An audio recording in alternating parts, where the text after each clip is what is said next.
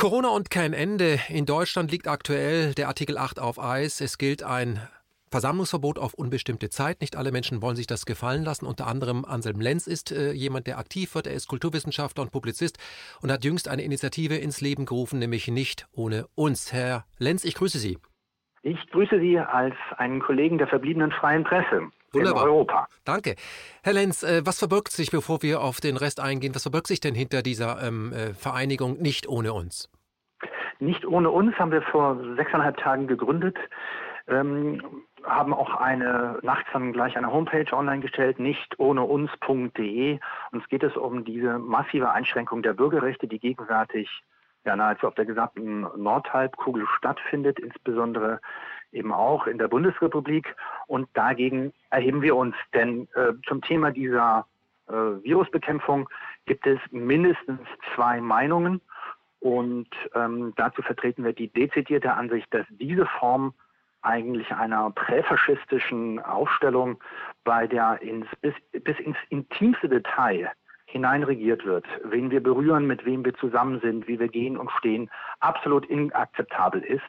Hinzu kommt noch das Verschwinden der freien Presse nahezu, das Verschwinden der kritischen Intelligenz bislang, also auch die nobelsten Geister äh, sind verschwunden. Allerdings äh, die allerbesten sind immer noch da, siehe Giorgio Agamben und viele andere, ähm, die dagegen jetzt ähm, äh, ihre Stimme erheben müssten und das auch tun und ihre Denkfähigkeit unter Beweis stellen müssen. Denn was wir im Zusammenhang mit Corona erleben, ist die Stunde der autoritären Charaktere. Mhm. Herr Anselm Lenz, ich darf Ihnen die Frage stellen, äh, für wen haben Sie denn bisher in Ihren äh, Jahren publizistisch gearbeitet? Ich habe jetzt zuletzt als fester Freier der Tageszeitung Taz gearbeitet, dort ähm, lokalpolitische und Kulturthemen bearbeitet, ähm, was im Wesentlichen daran liegt, dass ich im Moment mich viel um meine kleine Tochter kümmern möchte und ähm, ja, insofern war, war ich dort schon regelmäßig und immer wieder vertreten mit meinen Artikeln und hatte auch den Begriff fester Freier. Ähm, den hatte man mir angeheftet und dort war ich also regelmäßig untergekommen. Übrigens bis äh, gerade eben, denn meine Aktivitäten scheinen dort ähm, bei einzelnen Ressortleiterinnen nicht so gut anzukommen, äh, weswegen es eine Auseinandersetzung äh, gab, schriftlicher Art per Mail, mit dem sogenannten Journalisten Erik Peter, der mir bisher mh, jedenfalls nicht durch seine Texte aufgefallen war in unserer Zeitung, denn ich bezeichne mich weiterhin als Tatzler, ähm, aber eben auch nicht unbedingt als Kollegenschwein. Er hat allerdings, ohne mit mir zu sprechen, und äh, Sie können sich vorstellen, wir kennen das Haus, es ist kein Problem, ins Tastgebäude zu kommen für mich mit dem Fahrrad. Das geht in 20 Minuten und dann trinken wir mal einen Tee zusammen. Ich habe ihm sogar angeboten, äh, meine Tochter und mich hier mal bei mir zu Hause zu besuchen und ihm einen Ingwertee angeboten.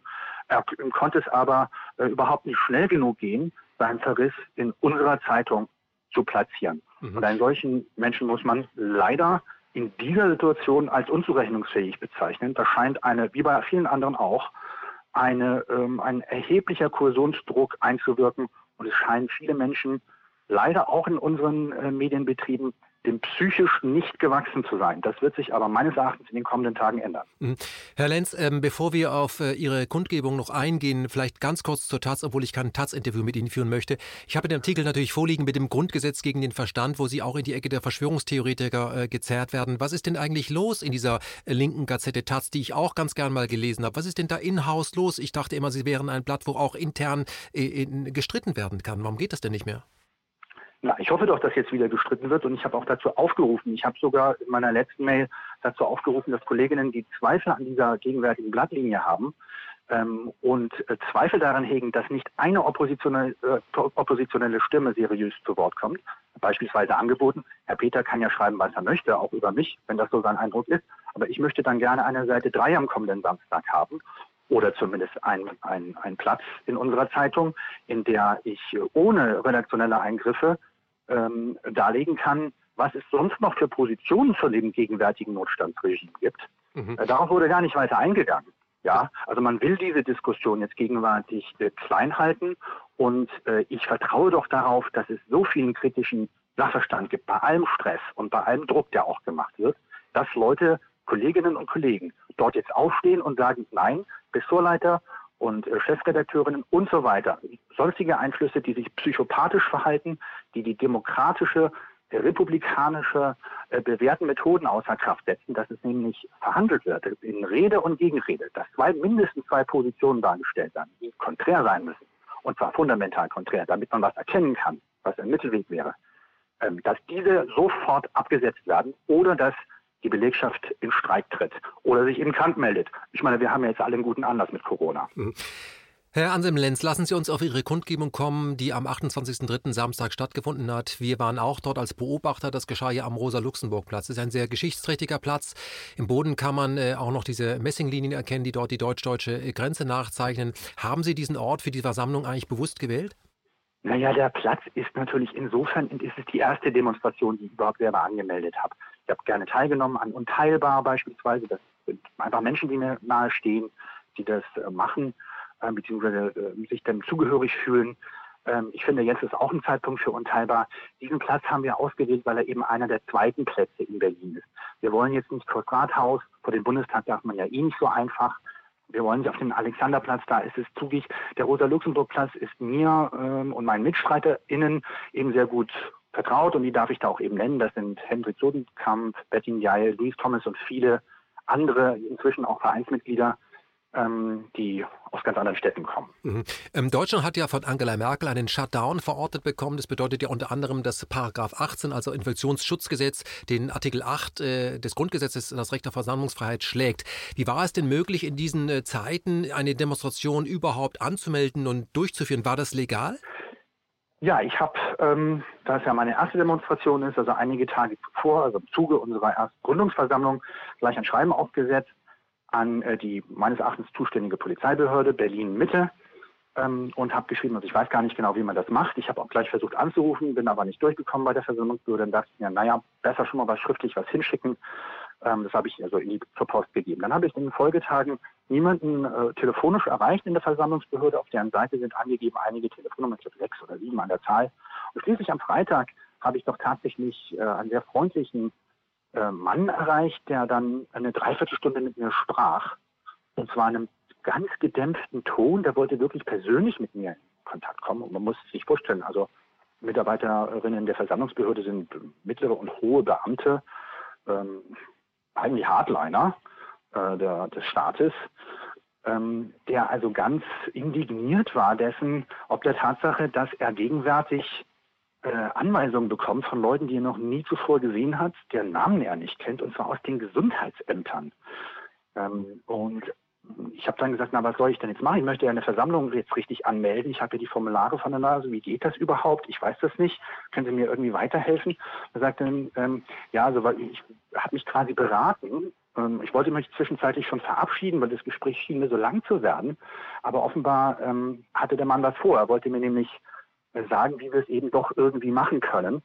Und äh, es geht eben, indem wir uns äh, bei den notwendigen Spaziergängen, Einkäufen und so weiter über den Weg laufen. Ähm, und zwar dann in dem Fall am Rosa-Luxemburg-Platz. Wir planen also unsere Anreise beispielsweise über den Bundestag, um dreiviertel Stunde, halbe Stunde Spaziergang zum Rosa-Luxemburg-Platz, tragen dabei das Grundgesetz in der Hand oder Schilder mit Artikel 20 Absatz 4 Grundgesetz ist gültig, oder wir verteilen Grundgesetze auf dem Weg und laufen uns dann zufällig 15.30 in der Nähe des Rosa-Luxemburg-Platzes oder auf dem Rosa-Luxemburg-Platz über den Weg. Mhm. Herr, Herr Anselm-Lenz, was Sie hier schildern, äh, würden Sie sagen, ein, ein hoher Beamter hat Sie quasi dabei unterstützt, diese Demonstration durchzuführen, obwohl er wusste, dass er es hätte auch verhindern können? Ich möchte dem Herrn das auf gar keinen Fall unterstellen. Äh, ich möchte da auch keinen Schaden zufügen.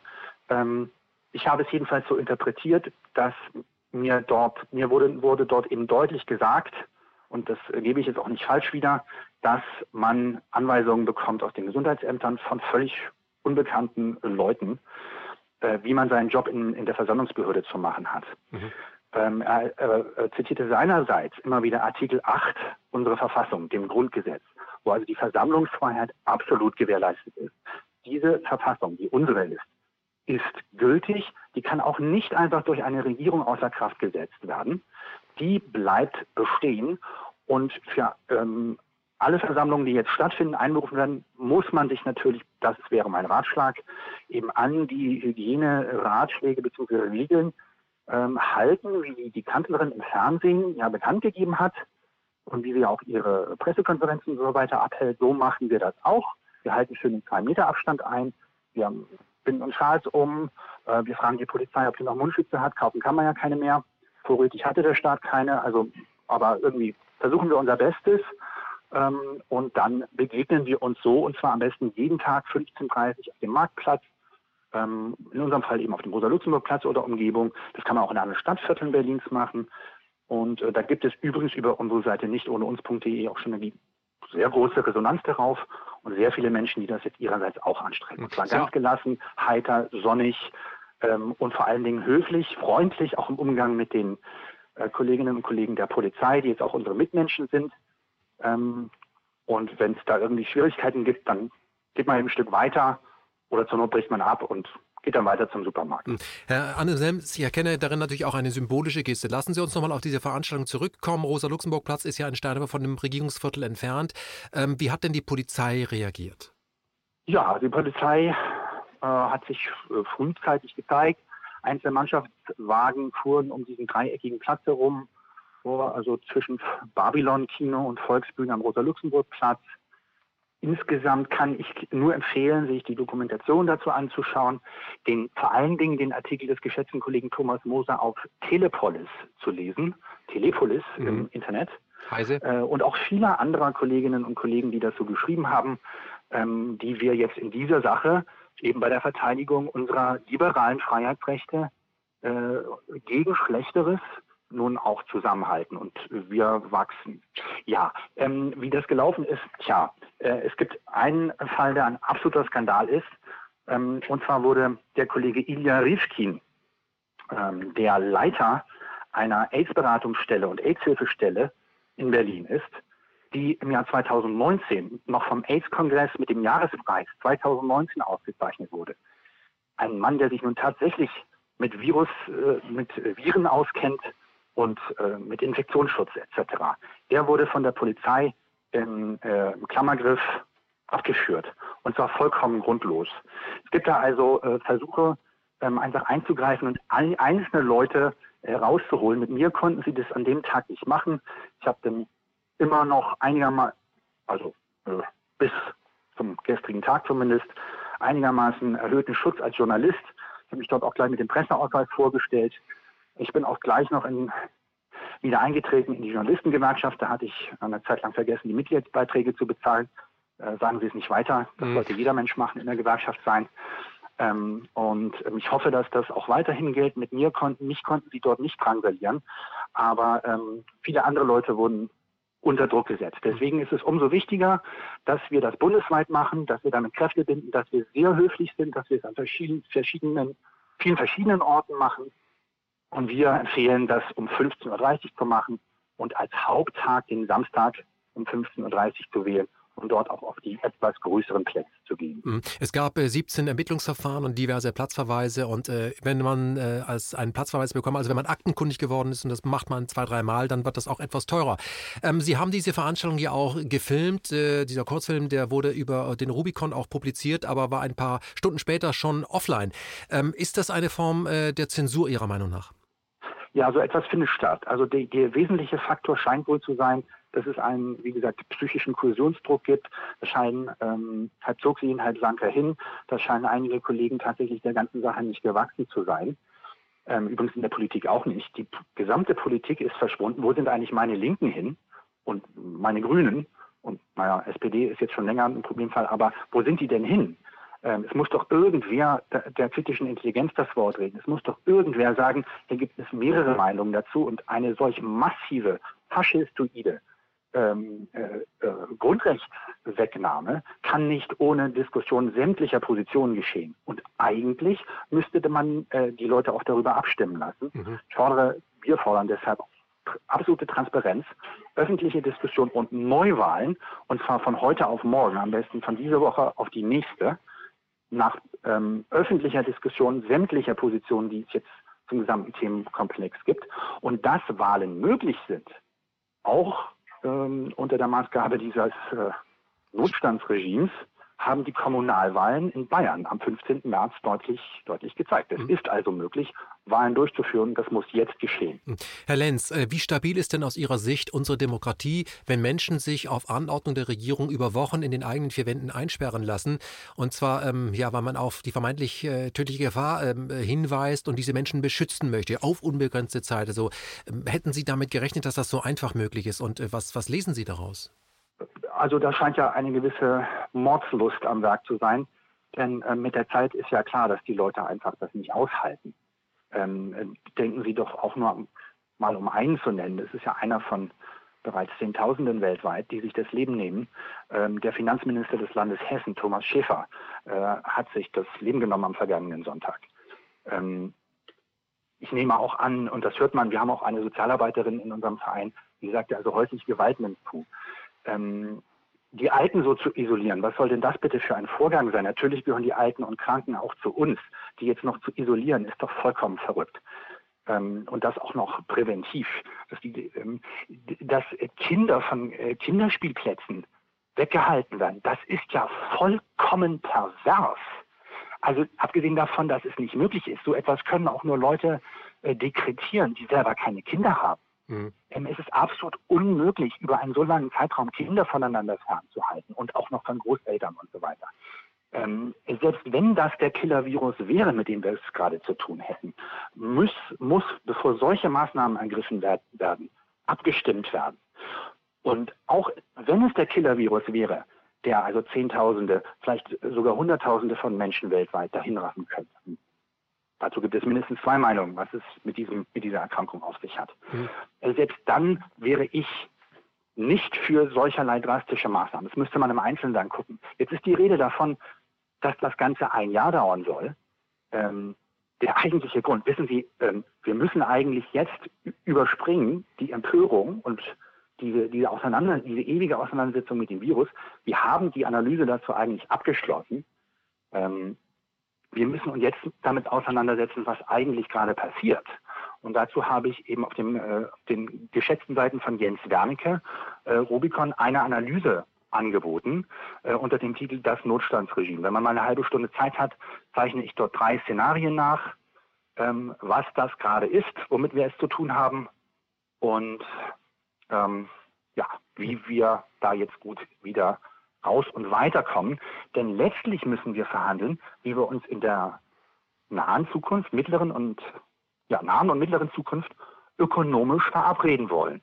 Wir müssen also meines Erachtens eine Form der Verfassung der Ökonomie aushandeln, wenn wir nicht wollen, dass andere uns diktieren, wie unser zukünftiges Wirtschaftsmodell und alles, was damit zu tun hat, das umfasst letztlich so weiteste Teile des Lebens, äh, uns diktieren zu lassen. Ich möchte das nicht. Ich möchte lieber eine basisdemokratische, transparente und an imperative Mandate gebundene Aushandlung eines äh, einer solchen Vereinbarung, wie wir künftig miteinander wirtschaften wollen. Herr Lenz, angenommen, ich habe darüber ja schon mal in einem satirischen Beitrag nachgedacht, angenommen, äh, die AfD äh, würde den Bundeskanzler stellen und wenige Tage später würde der Coronavirus so gehandelt von der AfD, wie wir das aktuell durch die Bundesregierung erklären, mit einem Shutdown auf unbegrenzte Zeit. Glauben Sie, dass dann ähm, mehr Menschen in Deutschland sagen würden, das ist Faschismus?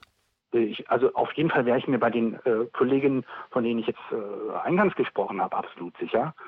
Es ist also indiskutabel, was passiert. Das Phänomen liegt aber, greift aber psychologisch tiefer und auch epochal tiefer. Wir verlassen letztlich, ähm, haben gerade gesehen, wie die alte Weltordnung vor unseren Augen kollabiert ist. Die neoliberale Epoche ist wirklich vorüber. Ähm, und offenbar ähm, sind schon länger führende Politikerinnen, führende äh, Wirtschaftsleute, auch führende Medienleute in einem seelischen Ausnahmezustand, in einer Art Untergangssehnsucht, die anfällig gemacht hat jetzt für diesen psychischen Kohäsionsdruck und diese moralische Panik, mit der wir äh, jetzt konfrontiert werden und in der im Wesentlichen wir zu leiden haben. Also ich meine Leute äh, wie also führende Politiker, die äh, von denen ja kein einziger mehr dran denken kann, mal äh, unbeschadet auch nur ein paar Meter durch ein Stadt, einziges Stadtviertel zu kommen, ähm, denken Sie an äh, hochbezahlte äh, TV- ähm, ähm, Leute, die, ähm, die, die, die, ja wissen, dass die Musik schon längst woanders spielt. Ähm, denken Sie auch ähm, an andere, also die ganze Untermaschinerie, der Speichellecker und so weiter, was ja auch dazu gehört zu einem Polit Politikbetrieb, die ganzen Stiftungen und so weiter, wo die Leute so drin hängen, das sind ja Leute, die schon lange damit konfrontiert sind. Und zwar eigentlich seit dem Jahr 2007, dass die, die Menschen der Welt einfach ähm, keinen Bock mehr auf sie haben, salopp gesagt. Mhm. Ja, ähm, und das spüren die ja auch. Äh, das höhlt, das, das höhlt die natürlich nervlich auch aus oder es macht die aggressiv. Damit habe ich ja jetzt zum Beispiel seit gestern auch zu tun, dass da sogar Kollegen einfach durchdrehen und einfach sich nicht mehr im Griff haben. Ähm, und einfach auch nicht mehr richtig klar denken können, weil sie merken, ihr, ihre, ihre Pfründe schwinden, alles, worauf sie sich verlassen haben, steht irgendwie zur Disposition. Und dann denken sie, äh, mal an den G20-Gipfel 2017, also wo klar war, die, die meistgehassten Menschen der Welt versammeln sich ja dort, also die 20 führenden Regierungschefinnen und Chefs. Dann an, an, an die Gelbwesten, die ja ein Jahr lang also wirklich klar gemacht haben, dass sie mit dieser Politik, eigentlich mit dieser Republik und diesem Kapitalismus in dieser Form wirklich nicht mehr einverstanden sind. Und zuletzt die Fridays for Future, wo wirklich eine ganze Jugend weltweit gesagt hat, also irgendwie, das kann alles so nicht richtig sein. Mhm. Herr Anselm Lenz, wie würden Sie sich denn politisch verorten? Was ist das? Können Sie das noch, gibt, können Sie dafür noch einen, einen, einen, einen Begriff wählen, der das noch abbildet oder ist das, wird das schwieriger? Ich gehe jetzt mit den Liberalen ähm, und zwar äh, um die Errungenschaften der liberalen Revolution seit 1789 gegen Schlechteres zu verteidigen. Ähm, und das bedeutet in diesem Fall eben unser Grundgesetz, unsere Verfassung, dort insbesondere die unabschaffbaren ersten 20 Artikel unserer Verfassung ähm, und sogar auch ähm, die Nationalstaatlichkeit, die ich unter diesen Umständen äh, mit allen anderen, die sich zum liberalen Grundgesetz, das eine große Errungenschaft dann doch auch war, ab 1948, 49, mhm. äh, dann gegen Schlechteres zu verteidigen mit allen die sich auf dieses Grundgesetz eben gegen Schlechteres ähm, einigen können. Und das sind glücklicherweise sehr viele. Bei nicht ohne uns.de haben sich in den letzten sechs Tagen seit unserer Gründung äh, mittlerweile über 5200 Menschen für den Newsletter angemeldet. Es gibt 70 Ortsgruppen, wenn man es so nennt. Da müssen wir einen schöneren Begriff mal finden. Das klingt so nach Politik. Wir haben also mit Partei, ich bin kein Parteimitglied, wir haben mit Parteien hier nichts zu tun. Uns geht es hier um das Grundgesetz und ähm, nah- und mittelfristig perspektivisch um äh, ein, den, eine, eine öffentliche, transparente und ähm, äh, basisdemokratische Ausla Aushandlung äh, unserer Wirtschaftsgesetzgebung, unter der wir dann ja leben werden müssen. Hm. Herr äh, Ansem Lenz, Sie sind kein Virologe. Können Sie denn die tatsächlichen Gefahren des aktuellen Coronavirus überhaupt beurteilen? Ich kann zumindest Statistiken lesen und meine Mutter war Arzthelferin. Ich habe und äh, Krankenschwester. Ich habe zumindest einen basalen Zugang äh, praktischen Zugang zu diesen Dingen. Ähm, das ist natürlich noch in keiner Weise eine Expertise, aber ich kann Statistiken lesen und ich kann äh, verschiedene Meinungen gegeneinander stellen. Das ist auch die journalistische Aufgabe und das ist das republikanische Grundprinzip. Also das Grundbetrieb der Res Publica, der öffentlichen Sache. Das heißt, es gibt also ein gesellschaftliches Problem und dazu können sich alle Seiten äußern. Und das wird auch publik gemacht und in der ähm, freien Presse offen dargelegt. Diese Expertin sagt jenes, dieser Experte sagt das. Und das wird dann gegeneinander gestellt und der Leserin angeboten, die dadurch Zeit spart und sich nicht selber drum kümmern muss. Das ist unsere Aufgabe als Journalistinnen und Journalisten in einer Republik, also wo öffentlich verhandelt wird. Das ist die Basis für Demokratie. Ähm, das wird uns alles vorenthalten bis zu einem gewissen Grad, beziehungsweise ähm, weiten Teilen der Bevölkerung bislang vorenthalten. Das dauert einfach lange, bis es durchsickert.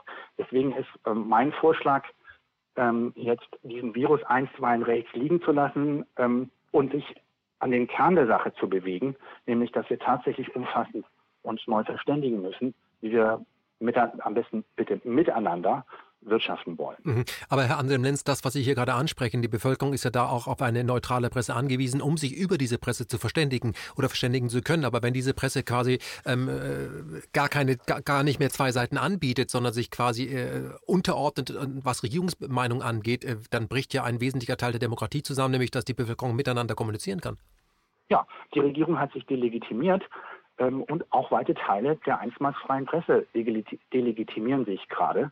Ich kann äh, die Kolleginnen da nur dazu auffordern, seitenweise ähm, zumindest mal eine Seite im Blatt, mal eine Sendestunde für wirklich freie Expertinnen äh, freizugeben und wirklich die konträren äh, Positionen zu verhandeln.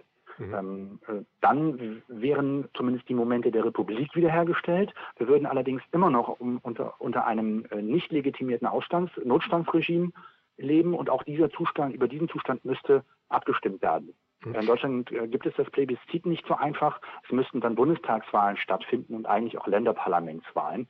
Ähm, wie die ausgehen wüsste, würden, wüsste man nicht. Wahrscheinlich würden viele neue Parteien erscheinen. Ähm, deswegen machen die das ja auch nicht. Ähm, es müsste auf jeden Fall ein Zustand herbeigeführt werden, bei dem öffentlich diskutiert wird, was hier mit uns gemacht wird, welches, mit welchen Problemen wir wirklich konfrontiert sind und äh, wie wir weitermachen wollen. Mhm. Ich möchte Ihnen eine Frage als äh, Journalisten stellen. Wir haben hier einen durch Milliarden subventionierten GEZ-Apparat, der ja auch äh, eine Pflicht hat, uns nämlich für das Geld entsprechend zu versorgen. Äh, angenommen, es gäbe eine Gemeinschaftssendung äh, zwischen, sage ich mal, Anne Will und äh, Maybrit Illner, wo verschiedene Akteure, die das Thema beurteilen können, weil sie Mediziner sind, an einem Tisch sitzen, haben auf der einen Seite vielleicht das Robert-Koch-Institut und da haben wir Herrn Drosten. Wen würden Sie denn gerne auf der anderen Seite sehen, damit dort ein Diskurs stattfindet? Naja, es gibt ja Professor Bhakti, der ähm, ja inzwischen auch schon dann verfemt wurde. Inzwischen darf er den äh, Account äh, der, ähm, seiner Universität wohl wieder benutzen. Ähm, es gibt äh, Wodak, den Amtsarzt aus Schleswig-Holstein, den man dazu unbedingt hören muss, der sich frühzeitig gemeldet hat und auch weiterhin sammelt. Es gibt ähm, viele Experten, die beispielsweise auch äh, auf der Seite Multipolar genannt äh, werden. Mhm. Äh, also das multipolar-magazin.de Coronavirus Irreführung bei den Fallzahlen nun belegt. Das sind also nicht, äh, da ist eine ganze Anzahl an Quellen und auch in meinem Artikel äh, auf dem Rubicon und auch viele andere Artikel dort bei Ihnen. Ähm, allerdings auch auf Telepolis gibt es mal eine Ausnahme aus ja. dem ganzen Fiasko. Und hier und da gibt es doch ähm, Giorgio Agamben und auch ein paar Intellektuelle, die irgendwie sich noch nicht ähm, gefügt haben dieser Faschisierung und ähm, den kritischen Verstand wachhalten. Die müsste man also jetzt herbeiholen ähm, und klar äh, dort sprechen lassen. In Einzelfällen ist das dann mal geschehen im Nachtprogramm und so. Und dann gibt es eben eine Phalanx an Leuten, die da beschwichtigen. Und die verfolgen eben Regierungsinteressen, die verfolgen nicht ausschließlich äh, wissenschaftliche Interessen, ähm, es gibt auch internationale Experten, beispielsweise Kenji Mizumoto, Katsu, äh, Katsusushi Kagaya und Gerardo Chao, die diese Studie auch schon frühzeitig vorgelegt haben. Ähm, es gibt die Virologin Karin Mömmel. Ähm, es gibt etliches. Es gibt Hendrik Streeck, hat sich frühzeitig geäußert hm. und so weiter und so fort. Hm. Ähm, das lässt sich also alles ähm, exakt nachvollziehen. Und ähm, ja, John P.A. Johannidis muss genannt werden. Es gibt eigentlich eine Zahl, es gibt hunderte von Leuten und übrigens auch äh, Juristinnen, die sich über dieses Notstandsregime äußern, mhm. äh, wie, wie eher, wie etwa Professorin Eden, ähm, Edenharter, äh, Rechtsprofessorin und viele andere Juristinnen und Juristen, also es gibt eine breite Gruppe von Menschen, die man zu diesem aktuellen äh, ähm, Statusgruppe fragen müsste, wenn man das mit der Demokratie wirklich ernst meint. Ich habe eine man Frage. muss die Opposition auf jeden Fall zu Wort kommen lassen, mhm. denn es gibt sie. Sie ist nur parlamentarisch nicht vertreten angesichts des Totalversagens sämtlicher Parteifraktionen in, in, in, unseren Parlamenten, die damit auch ihrer repräsentativen Funktion nicht gerecht werden. Mhm. Denn wissen Sie, selbst wenn ich mich jetzt irren würde und irgendeiner äh, ähm, Irrationalität verfallen wäre, äh, oder irgendwie sonst wie fehlgelagert wäre, was ich nicht bin und Sie auch nicht, ähm, dann müsste doch diese Stimme zumindest vertreten werden. Mhm. Wird sie aber nicht, das wird verweigert und damit kann die Demokratie vorübergehend als abgeschafft gelten. Mhm.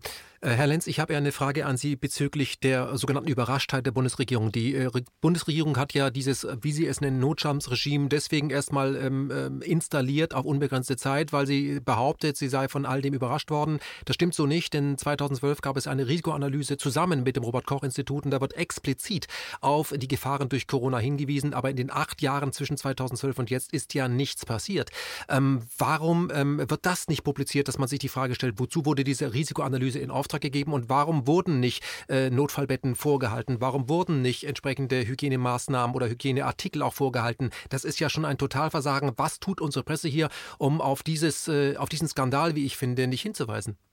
Ja wohl auch zu wenig, um auch da die Unruhe in der Bevölkerung nicht zu verstärken. Wir sollen ja offensichtlich ruhig gehalten werden. Also wie so eine Telefonstimme, die einfach mal alles anhält und dann ist man da so in der Warteschleife und dann, please wait a moment, uh, capitalism is reloaded for you. Mhm. Ähm, so äh, scheint das ja irgendwie gerade abzulaufen. Man scheint sich irgendwie verständigen zu wollen, was man als nächstes mit uns vorhat. Ähm, äh, zumindest lässt sich das als Bild kurz mal so ähm, so in eine Formel gießen. Und ähm, wir sollten darauf bestehen, dass das, was gegenwärtig abläuft und das, was in der Zukunft äh, gemacht werden wird, eben nicht ohne uns ähm, abgekaspert werden kann, sondern dass wir da auf demokratische Grundrechte bestehen. Hm. Herr Lenz, was ich möchte gerne noch darauf verweisen, dass ich, dass diese ganze Situation durchaus auch heitere, eine heitere Chance wird, eine Aussicht auf fairere, freundlichere, demokratischere, freiere und sozialere und auch umweltfreundlichere ähm, äh, Aspekte in der Zukunft, auf Arbeitszeitverkürzung und so weiter. Ich bin also, wach nicht morgens auf und bin irgendwie äh, der absolute Miesepeter, der jetzt hier schon wieder irgendwie nur in den Statistiken rumwühlt. Aber trotzdem ähm, muss ich, wenn Sie mich so fragen, wie Sie mich heute gefragt haben, eben so deutlich und auch so engagiert sprechen. Dass, mhm. Sonst würde ich ähm, dem, woran ich so glaube, woran ich mich halte, nicht gerecht werden. Hm. Herr Lenz, ich verstehe absolut Ihr politisches Ansinnen, was weit über äh, darüber hinausgeht, dass Sie nicht abstreiten, dass von einem Virus Gefahr ausgeht. Aber deswegen muss ich folgende Frage Ihnen stellen. Ähm, was ist für Sie denn in der aktuellen Situation gefährlicher? Ist es das Coronavirus oder das Signal an politische Akteure, dass die Bevölkerung, wenn man sie in Angst und Schrecken versetzt, sich ohne großen Widerstand auf unbestimmte Zeit wegsperren lässt? Also wie Sie schon sagten, den Virus gibt es und er ist auch nicht völlig ungefährlich. Ähm, er ist nur ähm, wahrscheinlich nicht wesentlich gefährlicher oder sogar etwas ungefährlicher als die Grippewellen der letzten beiden vergangenen Jahre. Ähm, gefährlicher ist tatsächlich die moralische Panik der Regierung, die offenbar äh, entweder nicht bei Verstand sind, schlecht beraten sind oder eben diesen Virus als Vehikel äh, benutzen, um eine eigentlich seit äh, Mitte 2019 einsetzende Weltwirtschaftsrezession ähm, äh, zu überlagern und derweil ihr System neu aufzubauen. Ist das eine Verschwörungstheorie? Das ist keine Verschwörungstheorie, sondern das deckt sich, das bringt zwei äh, äh, menschheitsepochale Entwicklungen zusammen, nämlich die Gesamtentwicklung der neoliberalen Epoche, die, ähm, die Finanzkrise ab, den, ab Jahre 2007 und das damit eigentlich schon laufende Finanznotstandregime, ähm, das auch allen Wirtschaftsexpertinnen und Experten bekannt war in den letzten 13 Jahren. Also wir wussten, wie die da eigentlich agieren. Ähm, und dass das ganze Ding vor die Wand fahren würde, war auch schon ab 2009 bekannt. Also ich erinnere nur daran, äh, wo die äh, Bewegungen sich dann für die Banktürme stellten und sagt, also dort mit Schildern Jump you fuckers mhm. sich hinstellten. Das war damals ja schon ein riesiger Aufschrei. Seitdem haben wir ja mit diesen riesigen ähm, Demonstrationen zu tun, zuletzt eben am heftigsten bei den Gelbwesten und äh, was die ökologische Frage angeht, im Fall, Fridays for Futures, wo auch klar wurde, also weite Teile der Jugend, aus welchen Gründen auch immer, äh, haben einfach keinen Bock mehr auf diese Leute und diese Form äh, der Regierung und diese Form des Wirtschaftens. Mhm. Ähm, was, was, daran nun rational, irrational ist, lässt, muss eben auch öffentlich, wissenschaftlich und demokratisch, republikanisch im besten Sinne verhandelt werden. Mhm. Herr Anselm Lenz, was mich ähm, äh, sehr bedrückt und warum ich auch denke, dass die Situation, auch wenn wir ähm, vielleicht auch heute darüber sprechen und mit zivilem Ungehorsam versuchen, das irgendwie, ja, uns bei Laune zu halten, aber was ich zum ersten Mal so erlebt habe, ähm, das hat es nicht mehr gegeben, als ähm, es nicht klar war, ob die NATO mit Russland aneinander geraten würde, dass nämlich Regierungsvertreter innerhalb dieser Krise ganz offen in ihren Reden davon sprechen, dass sich ihre Länder jeweils im Krieg befinden. Was soll uns das sagen? Ja, sie agieren ja auch so. Ähm, glücklicherweise ähm, lassen sie noch nicht schießen, aber äh, deswegen engagiere ich mich ja jetzt auch äh, so.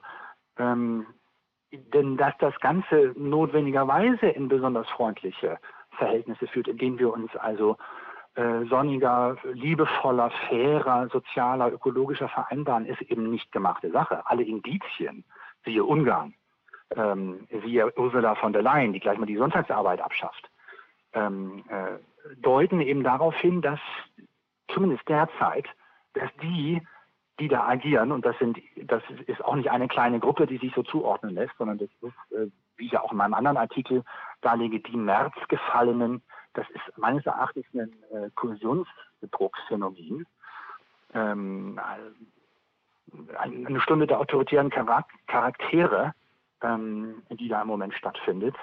Ähm, das muss auch nicht immer so bleiben. Meines Erachtens wird es auch in den kommenden Tagen so nicht aufrechtzuerhalten sein. Aber das ist eigentlich weitaus äh, schlimmer. Und ähm, äh, angekündigt wurde ja, dass der, ähm, dieser, dieser, dieses Notstandsregime also jetzt bis Mitte April gelten solle. Darauf müssen wir bestehen. Wenn wir nicht in Ungarn landen wollen. Und wir müssten eigentlich in dem Wochenende nach Freitag, den 17. April, wenn die Regierung dann äh, behauptet, sie will diesen, dieses, diese, diese faschistoide Notstandsgesetzgebung ohne Diskussion, ohne Abstimmung, ohne Wahlen äh, weiter fortsetzen, dann müssen wir uns an diesem Wochenende versammeln ähm, und alle auf die Straße gehen und äh, letztlich auch dazu übergehen, ähm, auf unsere Verfassung äh, insofern zu bestehen, als dass Artikel 20 Absatz 4 gültig ist und wir uns dann zu verfassungsgebenden Versammlungen zusammenfinden und eine neue Republik proklamieren. Mhm. Das ist aber leichter gesagt als getan. Mhm. Ähm, denn wir müssen auch mit einkalkulieren, dass es durchaus auch interessierte Kreise geben könnte, die jetzt wollen, dass wir, dass, äh, dass wir die Revolution machen, weil deren Ladel nicht zusammengekracht ist und äh, dass sie uns unsere Überflüssigkeit beweisen können, indem sie uns zu Hause einschließen und die Welt dreht sich trotzdem weiter. Ähm, das, äh, darauf scheinen sie sich ja einen runterzuholen, äh, sage ich jetzt mal frecherweise. Ähm, als, also jetzt bildlich zugespitzt, dass das nicht allen Spaß macht, ist ja schon klar. Ähm, und dass viele auch einfach irregeführt sind oder irgendwie denken, sie kommen jetzt nicht mehr richtig raus, sie brauchen einen weichen Übergang. Dazu äußere ich mich auch in meinem Artikel. Äh, ja. ähm, ähm, die, die Märzgefallenen, wo ich also auf entsprechende Erlebnisse 1933 bzw. 1848 anspiele, beziehungsweise auch 1960.